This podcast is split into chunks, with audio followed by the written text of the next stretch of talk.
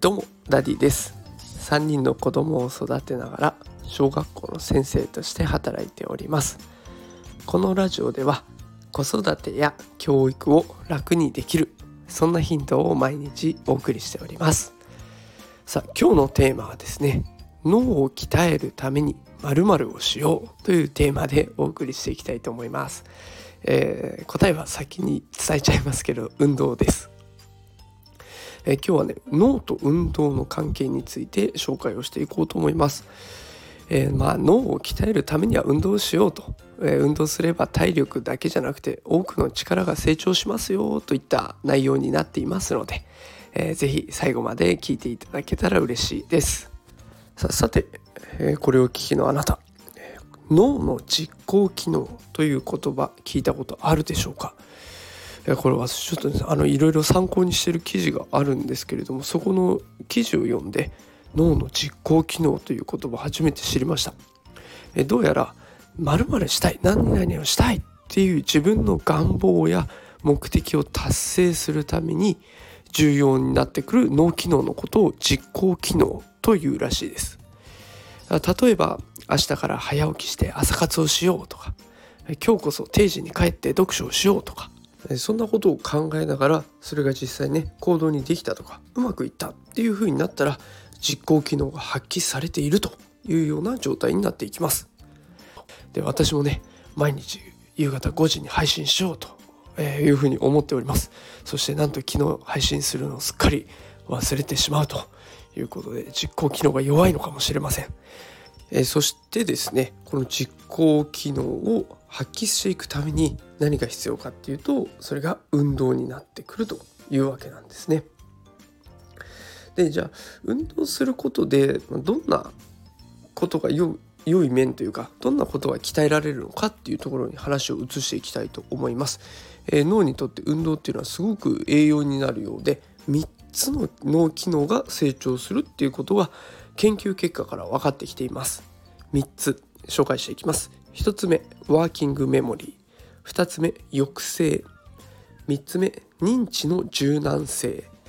ちょっと難しい言葉が出てきているのでね1個ずつ解説していきたいと思います。1つ目ワーキングメモリーこれは情報を記憶する力です。目的達成のために何をすべきか記憶していくね、そういう必要があるのでこう情報を記憶していく力ワーキングメモリーが、えー、高まってくることは必要になってくると、まあ、例えばね定時に帰ろうという人がいた。今日の仕事は3つあった。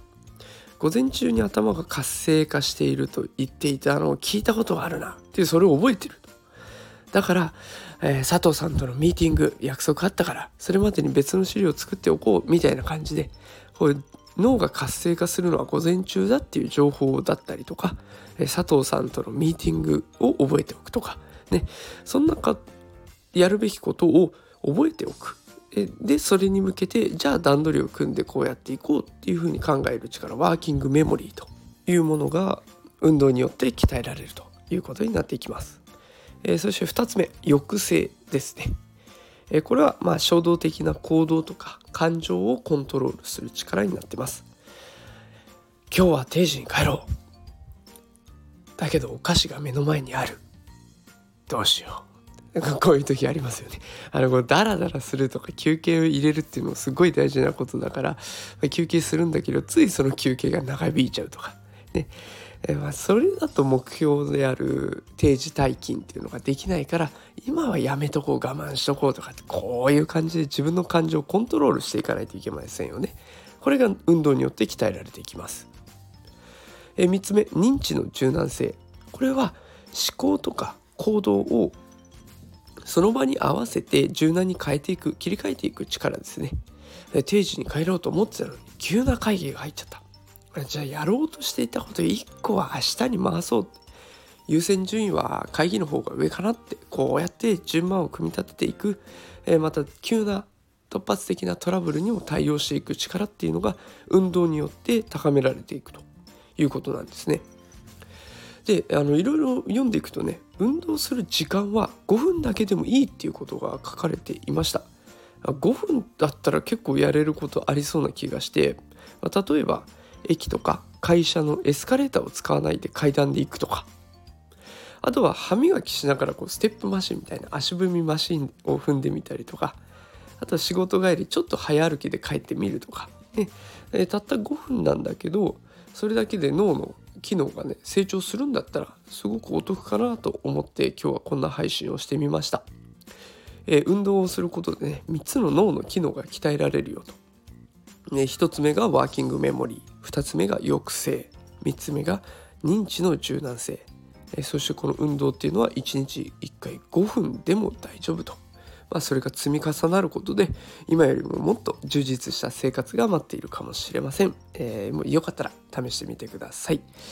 えー、もしこの放送気に入っていただけた方はねいいねとかコメント、えー、お待ちしております、えー、毎日夕方5時配信と言っていながら昨日忘れてしまいましたのでこれから忘れないように実行機能を高めていきたいと思います。それでは皆さんまたこれからもよろしくお願いします。また明日5時にお会いしましょう。それでは皆さんまた明日。さようなら。